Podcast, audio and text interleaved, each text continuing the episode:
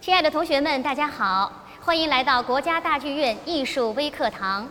今天呢，我们为你们请来了我国著名的音乐评论家王继燕老师。王老师您好。你好，文文。嗯，王老师呢是中国艺术研究院音乐研究所的音乐学者，多年来呢在国家大剧院、北京大学、清华大学等多所大学举办过音乐讲座。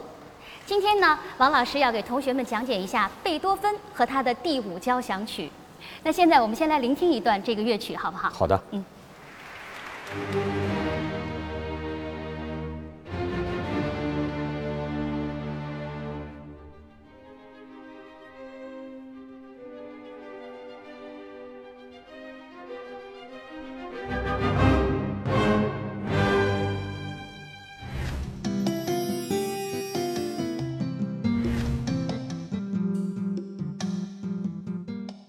这首乐曲其实是观众朋友们非常熟悉的，它一开始就是这个短短短长这样的一个乐式哈。那么很多人就理解为这是命运在敲门，还有人甚至觉得这是命运扼住了咽喉的感觉哈。我们想请王老师给我们解释一下，这首曲子跟贝多芬的命运有关系吗？实际上是有关系的，因为大家知道贝多芬一生。非常不幸，因为他作为一个音乐家得了一种最致命的病，大家都知道就是耳聋。对，所以呢，他确实存在一个呃和命运搏斗啊、抗争啊这么一种人生历程。呃，同时呢，您刚才提到的扼住命运咽喉，这确实是贝多芬自己写下的文字。啊，这是有有史料记载。这是有史料记载的，因为是贝多芬在他的遗嘱当中写的。因为贝多芬一度绝望到留下遗嘱要离开这个世界，但最后呢，呃，是艺术，对艺术的热爱，呃，让他不忍做出结束生命的选择，所以他给我们贡献了那么多伟大的作品。我们也幸运于贝多芬没有他的坚强的意志战胜了他的苦难、他的痛苦。但另外一方面呢，呃，如果我们把这个第五交响曲，贝多芬的 C 小调第五交响曲，完全理解成是一个啊命运敲门，然后引起恐慌，然后继而振奋起来，经过思索，啊，最后逐渐的坚定了意志，获得了第四乐章的那种凯旋式的胜利，呃，这么一个过程，这也是。绝大多数人对贝多芬第五交响曲的理解是，应该说这种理解是深入人心的。嗯，呃，但是音乐学者们经过多年的研究，现在正在否定这种见解。要否定几百年来大家对这个作品的一个认识？对。啊，那这个结果是什么呢？在他生命的最后十年，他完全听不到了，所以他跟跟人对话呢，他要通过一种谈话本儿。也就是说，他可以说的话，呃，听者都能听见，但是别人说给他的时候，都必须写下来，所以他留下了几百本那样的各种开本的各种那个版式的那种那种小谈话本对话录。对，那么从所有这些文献当中，没有一处谈到贝多芬把他的第五交响曲称为命运交响曲，或者把第一主题。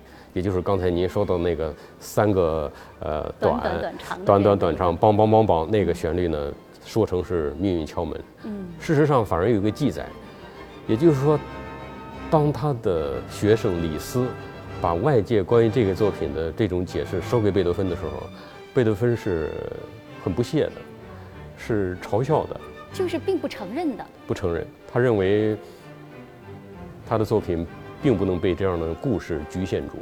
它表现的是更宽的内容。嗯，实际上这个第一主题呢，也就是这个著名的所谓的命运主题，还有一种解释，可能会让咱们的同学们大吃一惊，也会让很多人大吃一惊。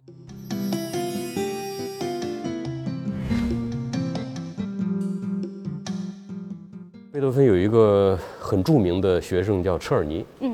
卡尔车尔尼，我相信咱们对很多 同学们都都弹过他的练习曲。那么车尔尼呢？关于贝多芬第五交响曲，也就是关于他他的老师的这首著名的作品的开头，有另一种解释。他说呢，这是贝多芬到维也纳的普拉特公园的时候，听到了一种鸟的叫声。那个鸟的节奏呢，就是哒哒哒哒这么个节奏。这是啄木鸟吗？对，应该就是啄木鸟，也有 也有的解释是一种一种另一种名字的这种欧洲的那种鸟鸣。嗯，但是比鸟叫应该强烈多了。但贝多芬的灵感是来自于这个鸟叫，但只不过他让它变得更有力量了。所以你看，对这个作品是可以有不同的理解的。是是是。第五的命运呢，确实是后加的。然后呢，我刚才咱们谈到了，实际上贝多芬是不认可的。呃，是他的一个秘书或者助理，叫安东·辛德勒，在他的自传里首次说，啊，这个开头是这么敲门的。嗯呃，是。有这么个后加上对，贝多芬的老师，也是贝多芬的先辈，伟大的约瑟夫海顿。嗯，那么海顿的作品没有一首，呃，标题是他自己加的，都是后人加的。比如说贝多芬第五交响曲的时候，你就把它理解成一是一个呃跟命运抗争、跟命运搏斗的一个甚至励志性的一个一个作品也没问题。但是呢，我们不要忘了，我们自己也有权利加故事。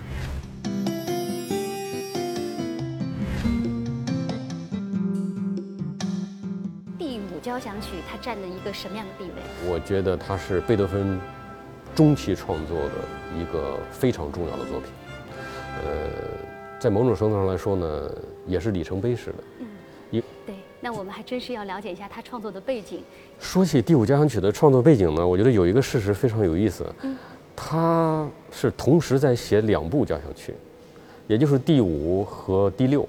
大家知道第六是田园。嗯。很放松的，轻松的，很轻松的，很有田园风光的一首作品。也就是说，贝多芬性格当中的两种因素，一种是那种热情的，呃，追求英雄感的，追求力量的，呃，那种和包括命运在内的可能任何的因素来抗争，来达到胜利的这么一种心路历程。以及他热爱大自然，月光当中，月光当中来得到慰藉的这样一种精神状态，这两种状态可以说在这两部作品当中有一个各有一个体现，就通过两个作品来体现他作为一个伟大的作曲家精神当中的两个层面，把它还原为一个，嗯，也也有笑声，呃，也很随和，也非常感激大自然，感激上苍的。这么一个呃作曲家，这么一位音乐家。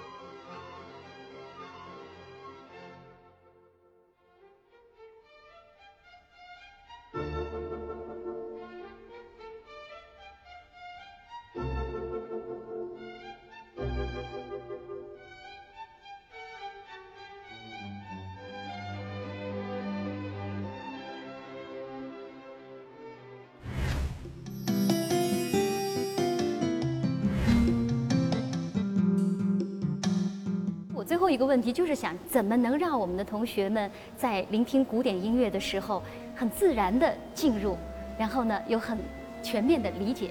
我希望通过一位著名作曲家来印证我的观点。这位作曲家呢，叫艾伦·科普兰，嗯，是美被誉为美国音乐之父。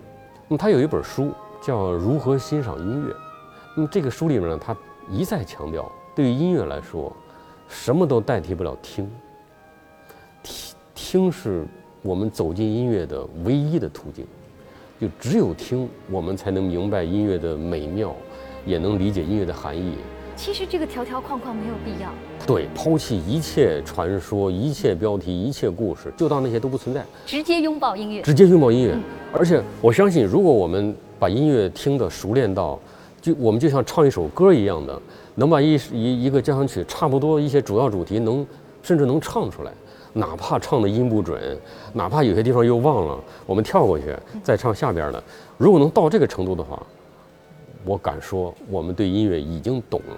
嗯，然后我们所有的美好的想象就可以借着这个我们听的经验来展翅飞翔了。真好，其实音乐也是没有国界的语言，对，所有的人都能够去用耳朵去听，用心去感受。是，嗯，谢谢王老师，谢谢您。好，感谢同学们的收看，欢迎大家继续关注国家大剧院艺术微课堂。